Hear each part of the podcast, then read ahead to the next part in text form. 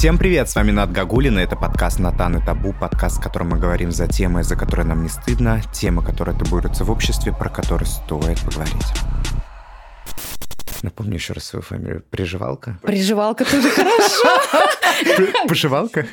Поживилко. Поживилка. Вот поэтому я ее и не использовала 15 лет, понимаешь? Потому что все клиенты говорят, пожвалка, приживилка, как вы там, на чем вы наживаетесь? На нас, клиенты. Поживилка. Поживилка.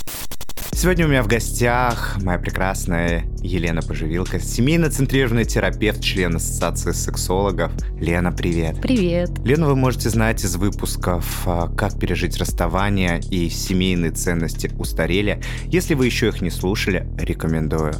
Что ж, ну, а тема сегодняшнего выпуска – всепоглощающее, разрушающее чувство ревности. Так как Лена у нас семейно-центрированный психотерапевт, которая, я думаю, очень много разбирала кейсов на эту тему, сегодня поможет нам разобраться в столь непростой теме. Сегодня также с вами поделюсь своим личным да, кейсом, потому что я, как всегда, сапожник без сапог. А, мне легко разбираться с ревностью других людей, но со своей становится сложно. Мгм. Лен, почему мы вообще ревнуем, а? Это же не вот только вот у меня одного, вот это чувство, которое принадлежит многим людям, оно зачем-то нам нужно. Я думаю, ты сама вот сталкивалась с ревностью? Конечно. Конечно. Всегда. Часто. Ну вот, вот, вот почему, откуда это? Ну, это же врожденная, ну, вообще ревность как таковое, как чувство, это же смесь разных э, чувств. Там много, там гнев, там э, зависть, там ярость, там тревога, паника, сожаление, печаль, грусть, э, очень много всего.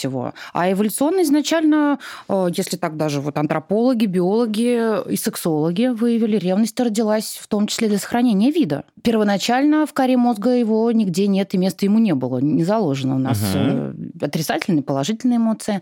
А ревность нужна была, чтобы не устраивать кровосмешение, чтобы смешения не было со своими. То есть Мгм. это биологически детерминировано мозгом. Ревность выработалась через несколько сотен, даже тысяч лет, пока мы там жили в каменных пещерах. И жили группами всегда. Выживать группами легче всего, охотиться, выживать, э, кочевать, чтобы не было смешения со своим, да, то есть э, в, начале своего эволюционного развития человек был более, скажем, похож по реакциям на животные э, миры, да, то есть там много секса, много страсти, чтобы не было кровосмешения, чтобы не было генетических поломок в потомстве родилась эмоция ревность, чтобы ревновать к тому, кто свой, свой по крови, свой детеныш, свой по крови, свой, там, не знаю, брат, сестра. Ну и помимо этого есть еще две э, биологические теории: родительская и природная, да. Родительская это про что? Мы же изначально ревнуем к братьям, сестрам, к сиблингам. Мы в принципе приходим в этот мир соревноваться за любовь, за ресурс кому хватит э, родительского внимания, любви, еды. Не в каждой культуре ограничено количество детей, и еда тоже является важным ресурсом для выживания.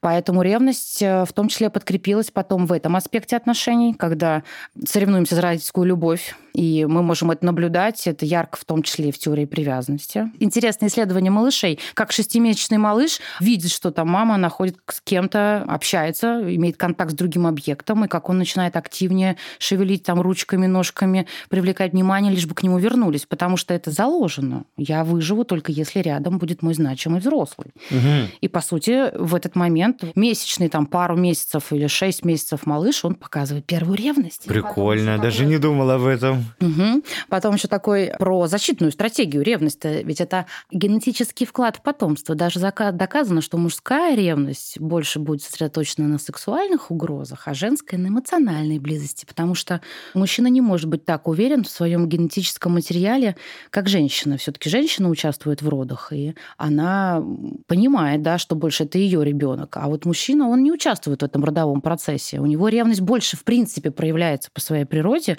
потому что это ревность к его генетическому коду, к его материалу, который Мгм. генетически передает. И даже ревнуют чаще мужчины, чем женщины. Это доказано. То есть, получается, правильно ли я понял, что мужчина больше ревнует к сексуальному объекту, то есть к женщине, Да, ну либо к мужчине. Ну да, да. То есть, а, да, такая помарочка. Мы не пропагандируем нетрадиционные сексуальные ценности. Это очень важно сказать, так как все-таки аудитория, которая слушает данный подкаст, также живет у нас в России. И, а получается, женщина ревнует... К эмоциональной близости больше, Ага. чем к генетическому коду. Ага, то есть больше не сексуальная направленность, а именно вот эмоциональная связь с партнером. То есть для мужчины не так важна эмоциональная связь, получается. Он воспринимает больше как объект женщину, а женщина все-таки воспринимает мужчину как субъект. С точки зрения теории биологической, э, это так. Ага. Да, и мы рассматриваем ревность вот с этой теории. Но можно же рассматривать в том числе с аспекта эмоционального. Мы дальше поговорим с тобой об этом. Мгм. Но чаще ревнуют мужчины, чем женщины по исследованиям. Мгм. Интересно. Я почему-то думал, что женщины более ревнивые, а мужчины такие как бы... э, Знаешь, смотришь сериалы и так далее. Хотя вот я, который ревность э, испытываю, она меня просто сжирает. Это такая просто, не знаю, мощнейшая сила, с которой я вообще а, никогда не сталкивался вот до последних своих отношений. Мгм. Связано это с тем, что, как ты помнишь, а, на одном из последних подкастов, как раз на тему расставания, когда я тебе рассказывал, что из одних отношений зашел в другие, и вот этим отношениям уже 11 месяцев, почти год. О, поздравляем! Да, я, я сам э, не, не думал, что дойду уже до точки почти э, как год. Где-то на середине отношений, это месяцев пять им было, не совсем было понятно, отношения это или нет. Вообще официально встречаемся мы или не встречаемся. Ну, то есть у нас была постоянная сексуальная близость. Мною это воспринималось, что все, мы строим отношения, да, это мой партнер и все. Но, как оказалось, так думал только я. И, соответственно, в какой-то момент я поймал э, своего партнера на измене. Мгм. И поймал, причем так, что я когда выяснил, что мой партнер меня обманул, что он, оказывается, не дома, что он где-то. И вот я среди ночи прыгаю в каршеринг, с одного конца Москвы еду в другой, просто на бешеной скорости, вылетел на встречку, то есть настолько, представляешь, меня сжирало это чувство ревности, я никогда себя так не вел. Как? Меня? А что же? И я ехал, не знаю зачем, ехал к его дому, учитывая, что его там нету, да, моего партнера, чтобы там посидеть, подождать и выяснить, что же, почему же, как это. И вот я приехал, час просидел около подъезда, причем, знаешь, там была такая детская площадка, там были лавочки и все такое. Из всего места, куда мне сесть, я выбрал качели детские. Мгм. Я потом свою психоаналитику говорил, и она такая, «А вы не заметили, да. как символично, да, Мгм. какой регресс. Мгм. Вы- и вы как у вас в отношениях эмоциональные качели, да, Мгм. и вы как ребенок сели на качели. И вот я сидел, меня разрывало просто от злости. Ну как, ну почему? Что я там не додал? Почему со мной так можно? Чувство ревности, злости, гнева. Как раз тот спектр чувств намешанных, о которых ты мне говорила. И вот он приезжает. И я сижу на этих качелях, а у меня в голове сейчас столько всего выскажу, так тебе скажу. А у меня даже слов не было. У меня не было даже слов, и как-то вот за этот час я посидел, думаю, зачем мне это все? И мы поговорили, как-то, что, да, партнер сказал о том, что да, да, я сейчас был с другим человеком, Мгм. да, потому что ты своей любовью меня настолько задушил, что мне похот- захотелось почувствовать себя свободным. Вот эту вот свободу, что я не принадлежу тебе, что вот как бы вот отделить как бы третьим, да, человеком, да, вот эту вот перегородку поставить между нами, потому что я тогда действительно переживал непростой период, это расставание. Начал жить один, я никогда не жил один. И тут все получается на этого партнера. Ты должен стать и другом, и родителем, и любимым, и психологом, и как бы столько столькими ролями наделил человека, что человек просто, ну, как бы не вывез, и сейчас не оправдываю его, но тут и тоже есть в этом, я думаю, что моя вина. Но, ты знаешь, я думал, что это все, это будет конец, но что самое интересное, даже когда мне изменили, меньше любить человека я от этого не стал. Понимаю. И ты такой, я думал, что вот это произойдет. Мне просто никогда не изменяли, я не ловил на измене. Но ты посмотри на меня, как мне можно изменить? Ну, конечно. Конечно, я согласна. Ты Но, хорош. но тут не изменили.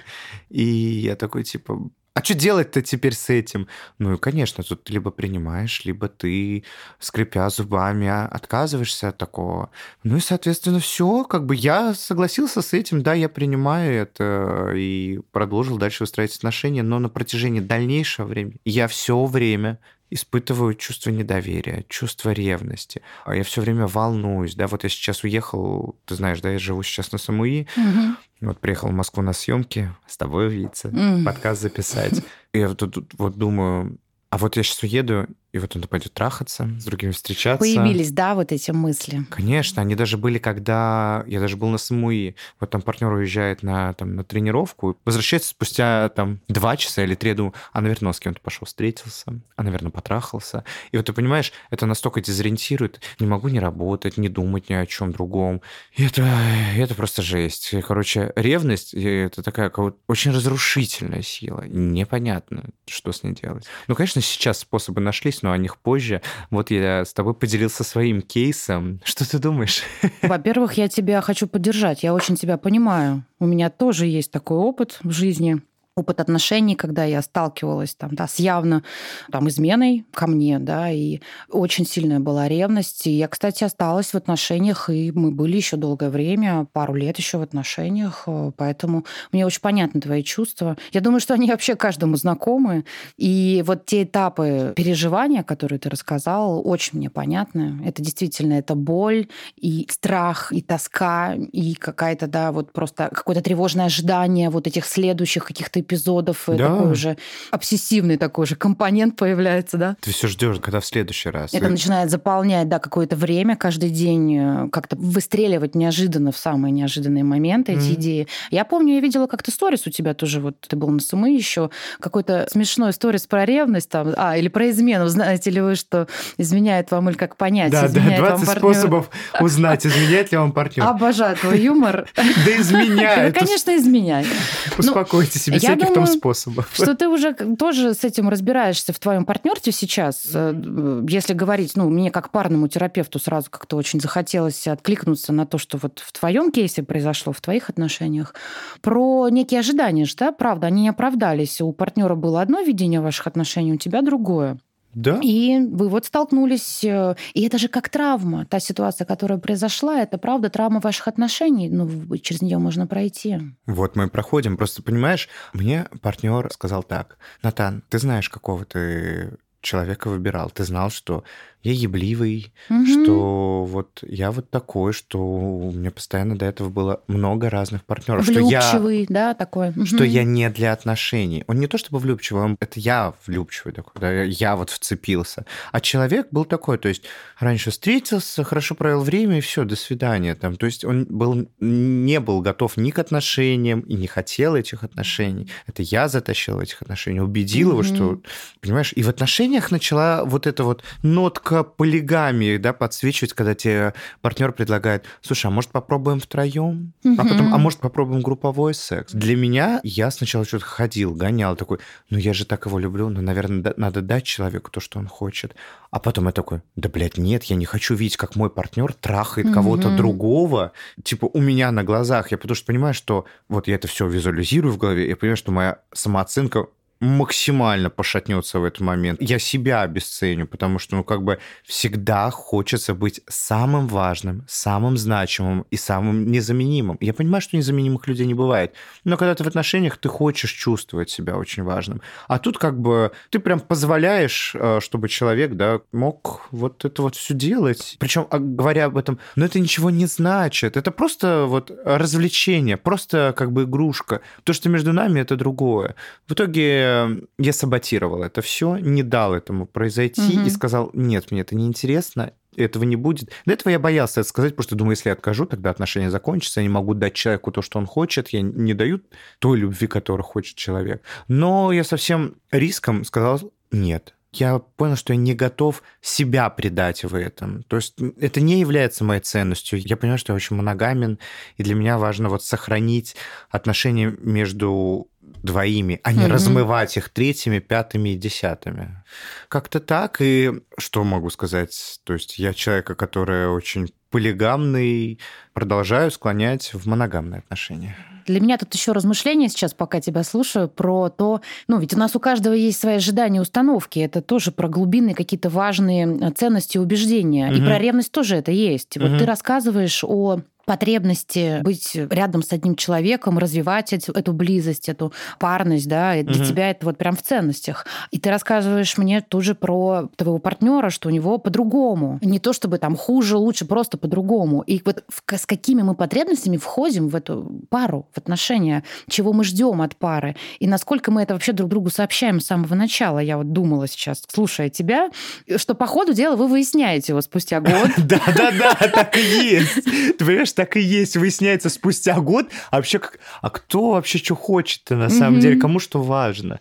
Нас не учат этому, к сожалению. Не зря сейчас так периодически да, выступают с предложениями внесения законопроекта о сексуальном образовании. Кстати, сексологи, коллеги, прям э, пробовали это внести. К сожалению, не приняли, потому что там, конечно, есть много спорных точек, много есть несогласия да, у парламентариев с сексуальной программой образования, но в том числе вот образование про отношения. Угу. По-хорошему, в первые пять свиданий надо эти вещи обсудить ты вообще чего ждешь? А ты вообще какой?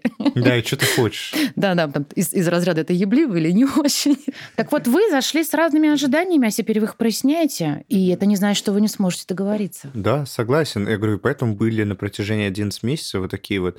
Я играл в слепание, человек играл в... Да, убегание, в, наверное. В убегание, да, ну, да, как раз ты упомянула о теории привязанности. А, я вот из категории тревожного типа привязанности человека с другого лагеря, избегающего. Ну, классическая классика. Вот вы и совпали. Ты же еще один, как я помню, ребенок в семье. Это да? тоже влияет. Это по поводу ревности разделения ресурсов. Я один, ты а с кем не двое. разделял. Ага. И ты знаешь, у меня муж, кстати, тоже вот он один. А я э, средний ребенок в семье, где было трое. Это так видно по поводу вообще всего.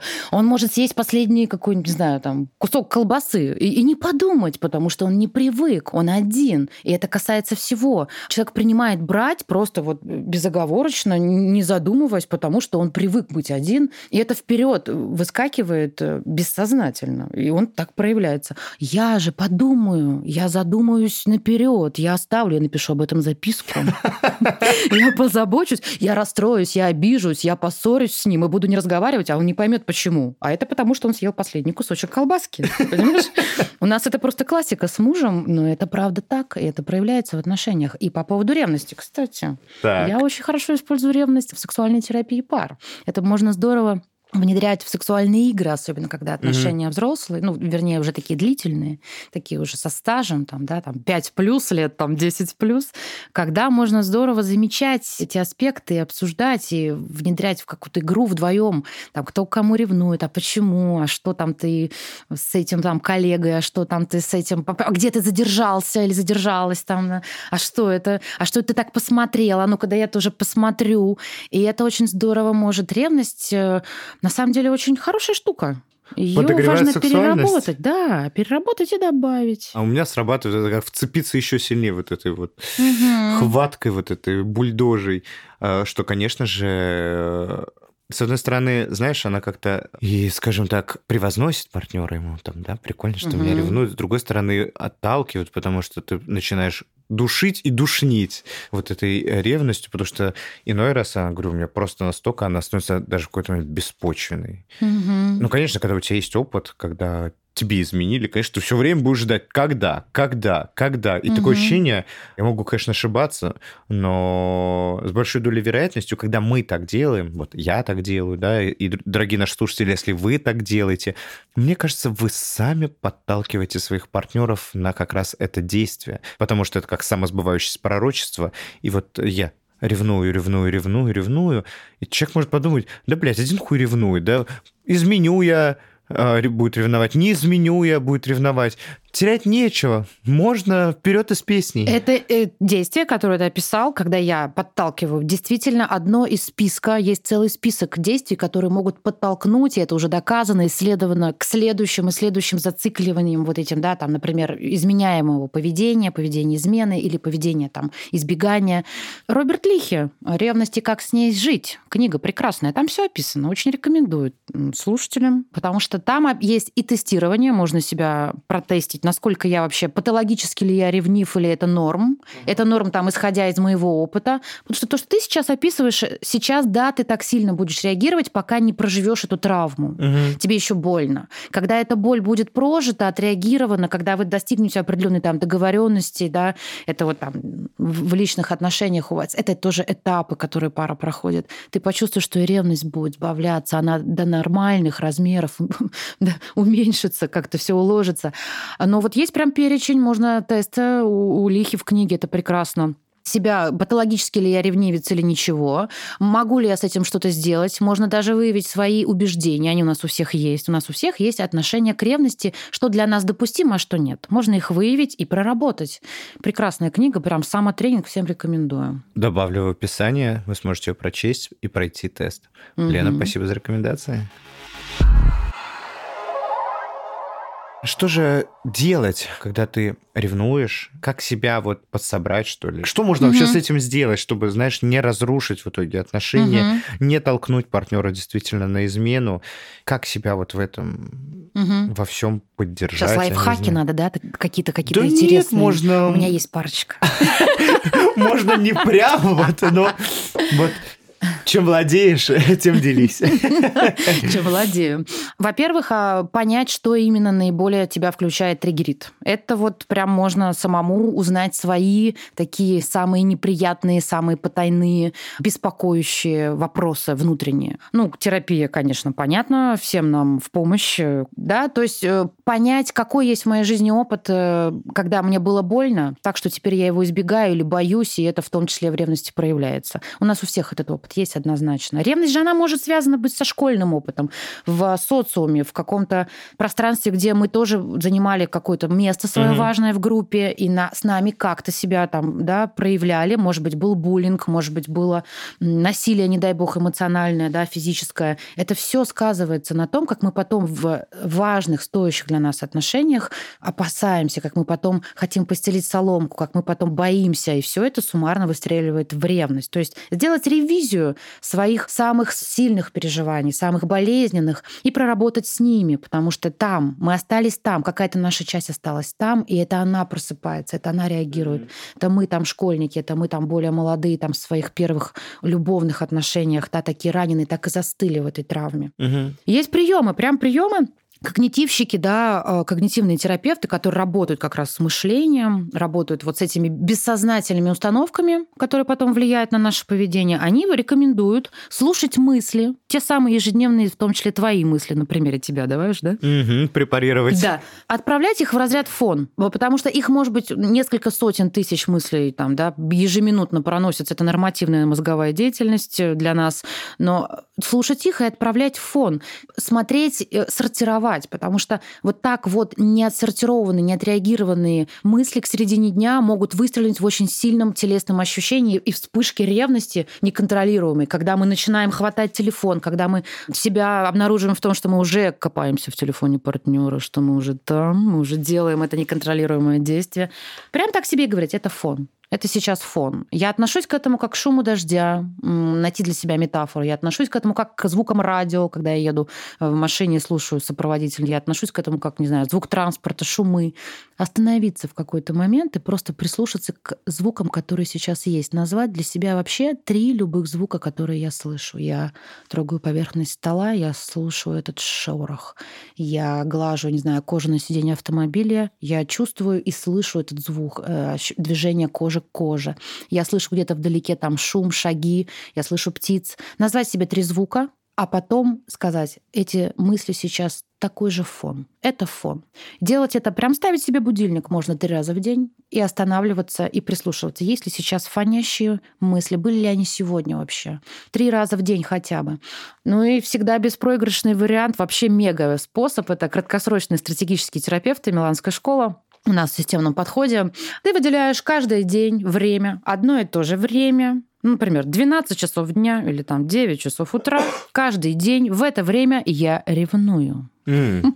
В течение 20 минут. Ни больше, ни меньше, только одно и то же время, только одна и та же длительность, никак не меняем. И мы даем мозгу это время каждый день на эти действия. Мы mm-hmm. договариваемся. Это делается хотя бы неделю, лучше две. Удивительно, но на пятый день клиенты говорят мне, я перестаю ревновать, я не понимаю, что происходит. Откуда освободилось столько сил, столько энергии? Оказывается, в течение дня, когда вот так вот фоном, вот эти мысли, они столько высасывают, а тут я выделяю этому определенное время, как в какой-то контейнер я это складываю. Я действительно максимально ревную. Я могу ходить, я могу, не знаю, там, рвать бумагу, кричать, писать дневники злости, я могу наговаривать аудио там в диктофон, чтобы Проклятие, потом перес... да. Ах ты, зараза, да. Я полностью это проживаю, эти 20 минут, и это правда так работает, это удивительно, это доказано, это нейропсихология, нейрофизиология. Мозг перестает дальше это в день делать, да, то есть ты уже это сделал, зачем? Зачем мне в течение дня опять тревожиться? Вот такие два способа, которые точно работают, их множество. Но самое главное, это, конечно, понять, что меня наиболее вот включает, что вы увидите, там стоит всегда какой-то опыт. Угу. Этот опыт не отреагирован до конца, он не допрожит, значит, его надо допроживать. В терапии, в заботе. Самостоятельно есть множество методов самопомощи, ты тоже ими делишься. Угу. У тебя э, в канале, да, у тебя в инсте я видела множество упражнений, ты периодически даешь читателям. Это все есть, это в наших руках. Это правда стоит делать. Это правда меняет качество жизни. Согласен, потому что это правда настолько сжирает много времени, когда я помню, это прям дезориентирует. Ты не можешь не работать, не в зал ходить, ты только гоняешь и гоняешь. Я помню, я себя прям поймал на мысли, я как просто, да, там человек ушел на массаж в Таиланде, это очень распространено, вот эти тайские массажи. Угу. И я только смотрю на время, так, уже час прошел. Так, а если на дорогу заложить 15 минут, обратно 15 туда, окей, полтора. Так, ну уже прошло два часа. Уже начинает уже почти идти ближе к трем. Ты такой, ну типа уже два с половиной полови... mm-hmm. двум с половиной часам. Ты такой, так, нет, наверное, он как раз сейчас, именно в этот момент с кем-то трахается. И mm-hmm. ты такой, да что же это такое? И я прям ловлю себя на мысли, что я вот по комнате круги наворачиваю вокруг дивана просто. такой, такой, так, так, так, так, Натан, стоп, до чего ты себя доводишь? И то есть ты такой заходишь уже в Инстаграм, смотришь на страницу человека, смотришь, кто последний подписался на его обновление, подписался ли он тоже. И ты такой, а так, стоп, О, стоп, соцсети стоп. это вообще отдельная тема про ревность. Слушайте, ну даже если так поразмышлять, вот мы открываем какую-нибудь страницу и смотрим, как хорошо человек живет, какой он красивый, какой он сексуальный, какой худой, я не знаю, какой счастливый там на Самуи. Я так смотрю и думаю, я-то сижу в этой Москве, заснеженной, холодной зимой.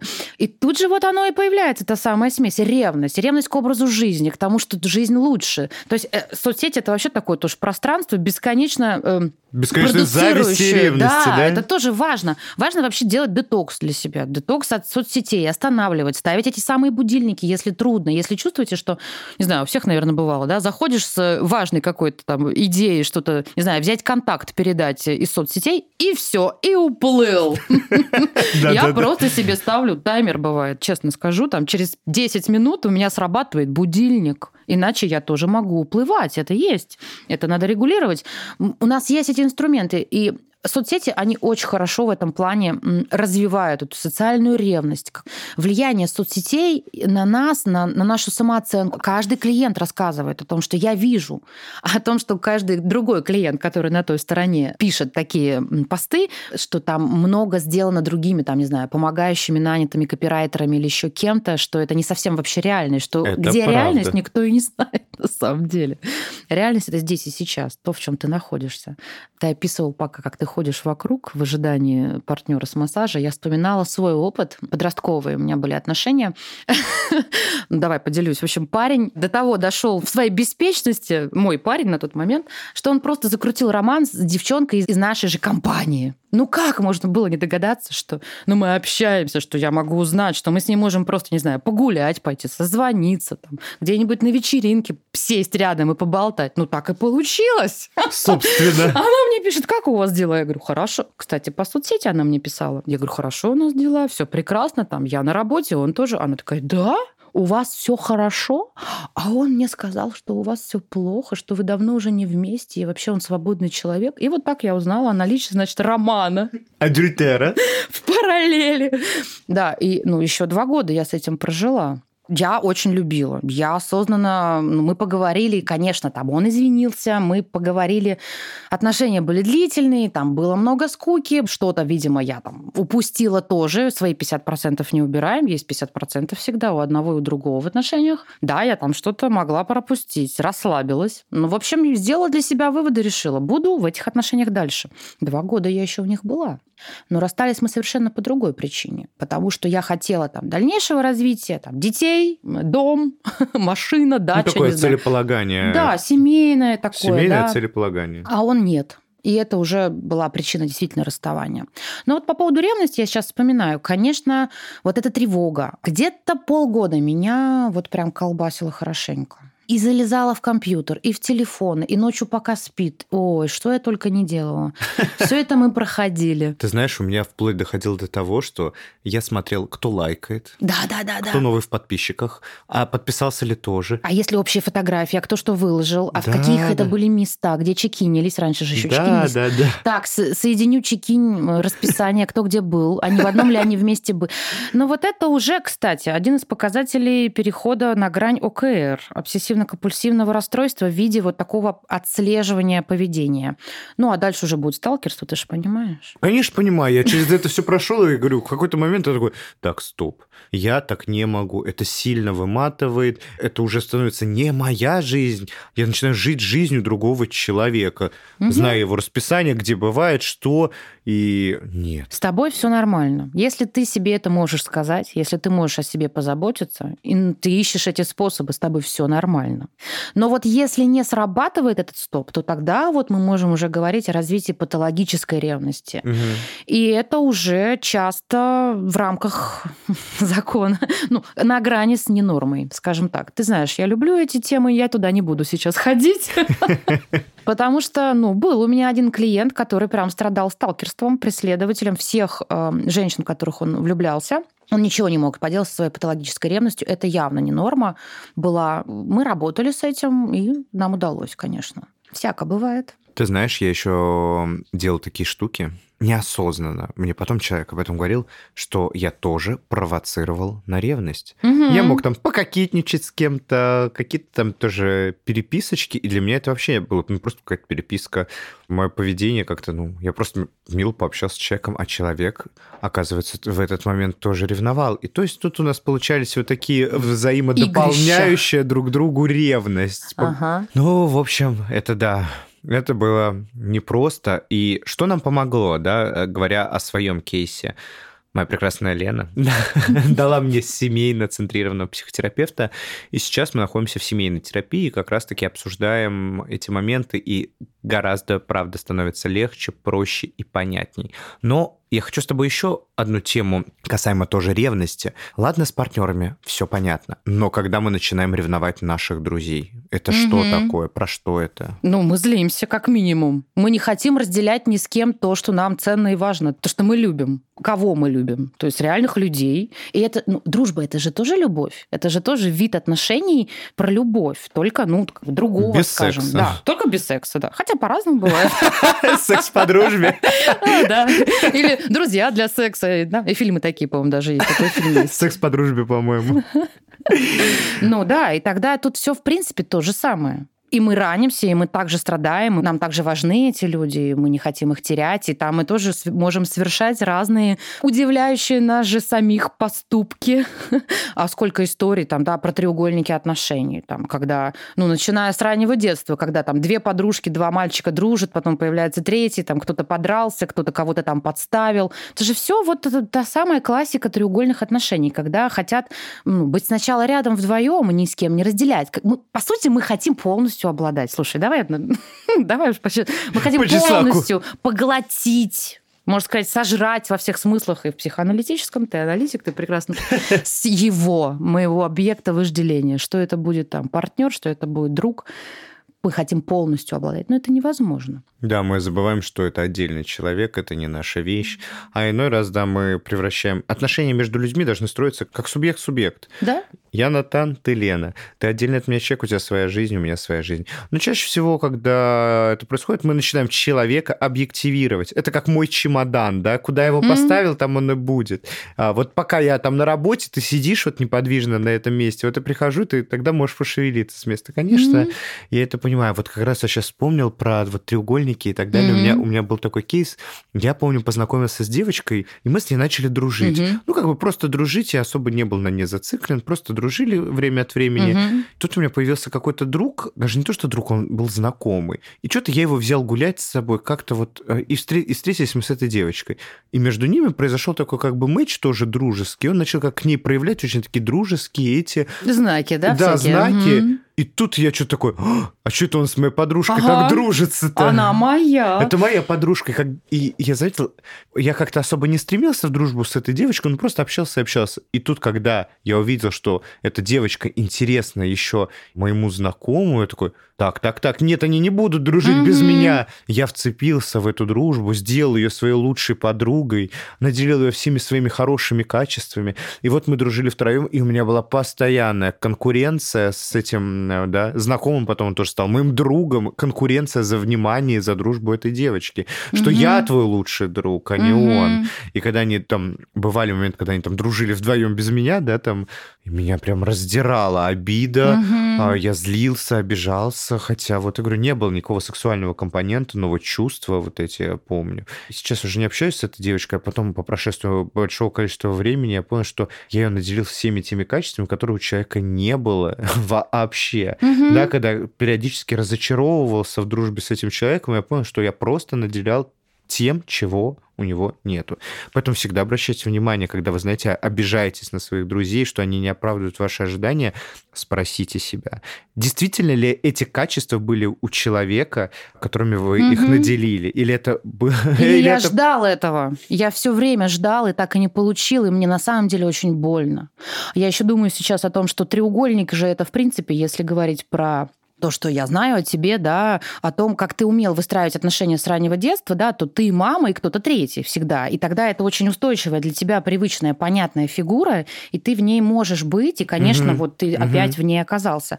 У меня-то у меня-то как было, был я мама, Угу. Да, то есть у меня не было папы. Ну, там была какая-то там бабушка, прабабушка, дядя. Ну, но... кто-то третий это всегда был, понимаешь? Да, да, да. Вот, и это правда для тебя.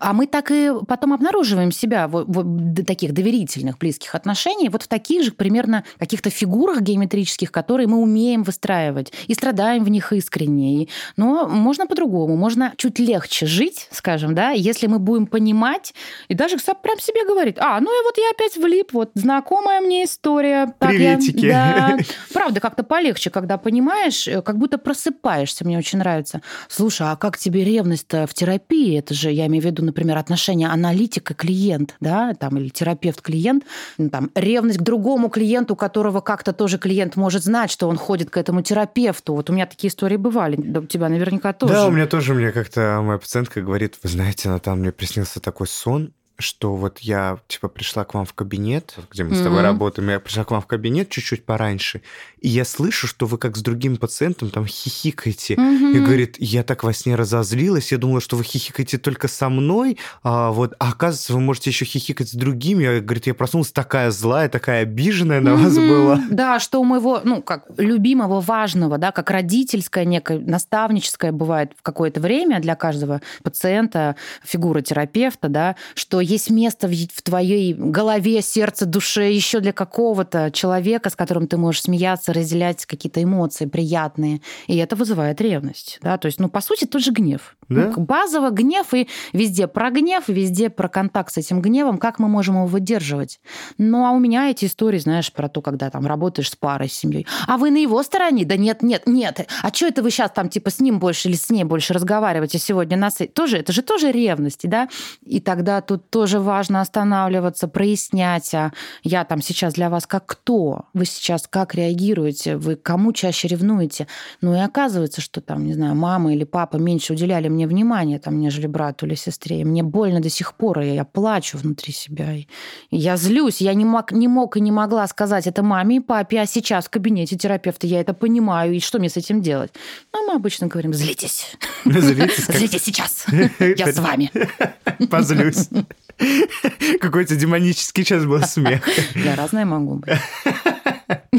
И это круто. И это делает терапевта человеком, а не просто функцией для слива эмоций. Ой, я еще иногда, знаешь, обнаруживаю себя в ревности к коллегам, там, да, ага, там у него такой кейс, такой клиент, он справился, м-м, или м-м, а вот они в проекте там такое-то провели, оп, ревную, знаешь, и для меня это точка прям роста. То есть вот это тоже уровень отношений с ревностью, когда мы угу. видим свою реакцию, и тогда меня включает, значит, я тоже так хочу. Угу. Да? Угу. Кстати, очень часто путают ревность и зависть. Я вот, кстати, только что хотел тебе сказать, потому что это сродни, мне кажется, сродние чувства. Угу. Потому что ревность, э, она же может быть я не могу полностью обладать этим человеком, как и знаешь, и зависть. Я не могу, у меня нет этой вещи, угу. да, но выходить из этого можно по-разному, да, если мы говорим про зависть, это же наоборот классное чувство. Зависть это как такой звоночек о том, что вот я этого хочу. Мне хочу... сюда, да. Да, мне Он сюда. Помощник, оно, да, это чувство, помощник. Да, я этого хочу. Но многие испытывают это, вот это чувство и уходят в деструкцию, да. Вот, сука, у него это есть, шлюха угу. насосала на iPhone, угу. на шубу, на, на яхты, на квартиры, угу. на машины. Зависть это про то, что вот это мне надо, это для меня ориентир, и вот она моя точка роста, вот я этого хочу, мне нужно что-то предпринять и что-то сделать для того, чтобы этим тоже обладать. И, собственно, с ревностью, вот если с завистью понятно, то вот с ревностью как? Что ты имеешь в виду как? Ну, смотри, если с завистью понятно, мы можем уходить в деструкцию, да, там, и обвинять весь мир, и все суки, вот, они не заслужили, родители дали, вот вообще, угу. да, то есть не давать себе возможности для того, чтобы себе это дать, угу. либо дать себе себе понять, что ого, я этого тоже хочу, и я буду да, расти и сигнал, стремиться, да, да угу. стремиться к этому. Если вот с завистью понятно, то вот с ревностью я либо ухожу в патологию и начинаю там преследовать... Э, и фактически не живу свою жизнь в, этой, да, в этом состоянии. Да, я начинаю да. преследовать, начинаю там жить жизнью другого человека. Да. тревожиться, э, пытаться предвидеть все, думаю об этом, да, либо в этом. Да, вот это либо в деструкцию, тогда как ревность вывести в положительное русло? Если с завистью, понятно, это то, что я могу себе дать, а ревность, если в положительное русло? Если вкратце понять, что именно меня тут пугает и беспокоит, и говорить об этом. Признать, прям скажу. сказать, да? Да, прям сказать Знаешь, партнеру. я тебя очень сильно ревную. Меня, да. мне очень сильно страшно, Слушай, я переживаю. я с мужем 15 лет. У меня, тут, у меня тут была недавно история. Мы с ним поехали на концерт. Я говорю, слушай, она так на тебя смотрит, я ревную. И это, правда, другой уровень вообще признавать, обсуждать. Он такой, да ты что, да, да ладно, ой, как мне приятно, сказал он, я тебя, значит, еще волную. Я говорю, что как волнуешь, я боюсь вообще тебя потерять, ты мне очень важен. Он такой, ой, давай, давай, говори мне еще, давай, давай, давай. То есть, ну, правда, вот признать и проговорить это, ну, с собой, с тем, кто тебе важен. То есть Конечно, ничего нового, по сути-то, да, но самое сложное, как оказывается, это тоже уровень мастерства и близости вообще в признать. любых отношениях. Говорить и признать, и говорить потом об этом. А не пытаться вот это подлавливать и самого партнера дотолкать на это, что ага, вот я тебя поймал, говно. Угу. И абсолютно точно, мне кажется, не надо лезть в телефон. Тогда смотри, если в этом ага, вот я тебя поймал, есть все-таки какая-то цель, которая ну, бессознательно преследуется. То есть для чего-то я тебя подловил, тогда для чего? Чтобы, например, ты испытал там чувство вины, и ты потом, а вина это такое чувство, которое нас заставляет потом как-то компенсировать, например, да, это угу. тоже такие механизмы. Привязать еще больше, чтобы ты был виноват и чтобы ты вот бегал за да, мной. Да, и это чувство вины, а, кстати, тоже важный момент, долго чувство вины партнер не сможет выдерживать, в итоге он обрушится гневом. Вина всегда разряжается гневом. Ага. На кого? На нас. Пук. Если только пук. Ты, зна... Ты знаешь, а, я сразу вспоминаю транзактного аналитика Эрика Берна, mm-hmm. автора книги «Игры, в которые играют люди», да. люди, которые играют в игры. Я сразу вспоминаю игру «Попался сукин сын». Отлично, да. Помнишь, да, эту игру? Вот как раз-таки ревность, когда я пытаюсь подловить своего партнера, да, там, лезу в телефон, когда вы лезете в телефон, если вы что-то ищете, вы обязательно это найдете, да? да? И потом, а я вот знал, знал. Ну, конечно, если вы ищете, вы найдете, и вот она, эта игра попался в сукин сын, я тебя обвиню, ты будешь виноват, я, я стану жертвой, ты начнешь, типа, пытаться спасти эти отношения, потом, как раз ты говоришь, если это в гнев, то ты становишься агрессором, я опять жертва. Слушай, это часть игры зависимых отношений, эмоциональной зависимости, любовной зависимости. Это прям часть такого вот сценария, который там проигрывается. И как раз об этом мы поговорим с Леной в следующем выпуске. Что же за эмоциональная, любовная зависимость, почему она происходит, для чего она нам нужна и почему это так важно. Ну а сегодня, подводя итоги сегодняшнего выпуска, мне кажется, он был максимально наполнен кейсами, да, техниками и методами работы с ревностью и пониманием, как она работает. Лена, спасибо тебе огромное. Блин, это был охренительный выпуск. Я настолько наполнен а, вот этими живыми, настоящими классными эмоциями, кейсами, которые мне тоже очень многое дали, как и, думаю, нашим... Да не думаю, я уверен, нашим слушателям они тоже охренеют от этого выпуска. Лен, давай подведем итог. Тезисно. Ревность — это нормально, первое. Ревность — это смесь разных чувств, надо смотреть, какой там конгломерат, какой там коктейль, и проявлять самое большое, что беспокоит. А, ревнуют все во всех сферах жизни, особенно самых значимых, да, близкие отношения, друзья, работа, там, где я реализуюсь, социализация, да, там какая-то моя профреализация. Ревность может нести информацию и большой рост за собой. Ревность показывает нам и сигналит о том, что для нас важно. Ревность можно брать и позитивно для себя внедрять и брать из нее ресурсы, силы можно в том числе использовать в сексуальных играх. Мое любимое. С этим можно справиться. Можно, чтобы было полегче. Если вам тяжело все же справиться с этим, проект Easy Life — это место, где вас услышат и поймут. Это комьюнити высококвалифицированных специалистов, психологов, психотерапевтов. Кстати, Лена и я есть на психологическом агрегаторе Easy Life. Обращайтесь, осознанность начинается с тебя, а Easy Life поможет тебе с этим. Что ж, это был подкаст «Натан и Табу». Подписывайтесь на нас на всех мировых платформах, слушайте наши выпуски, подписывайтесь на наш телеграм-канал, ссылка будет в описании. Если вам понравился выпуск, вы можете также поддержать нас системой доната, она будет в описании, или угостить меня кофе, также ссылка будет в описании. Лена, спасибо тебе большое, что пришла. Тебе спасибо, зови еще. До встречи в следующем выпуске. Пока.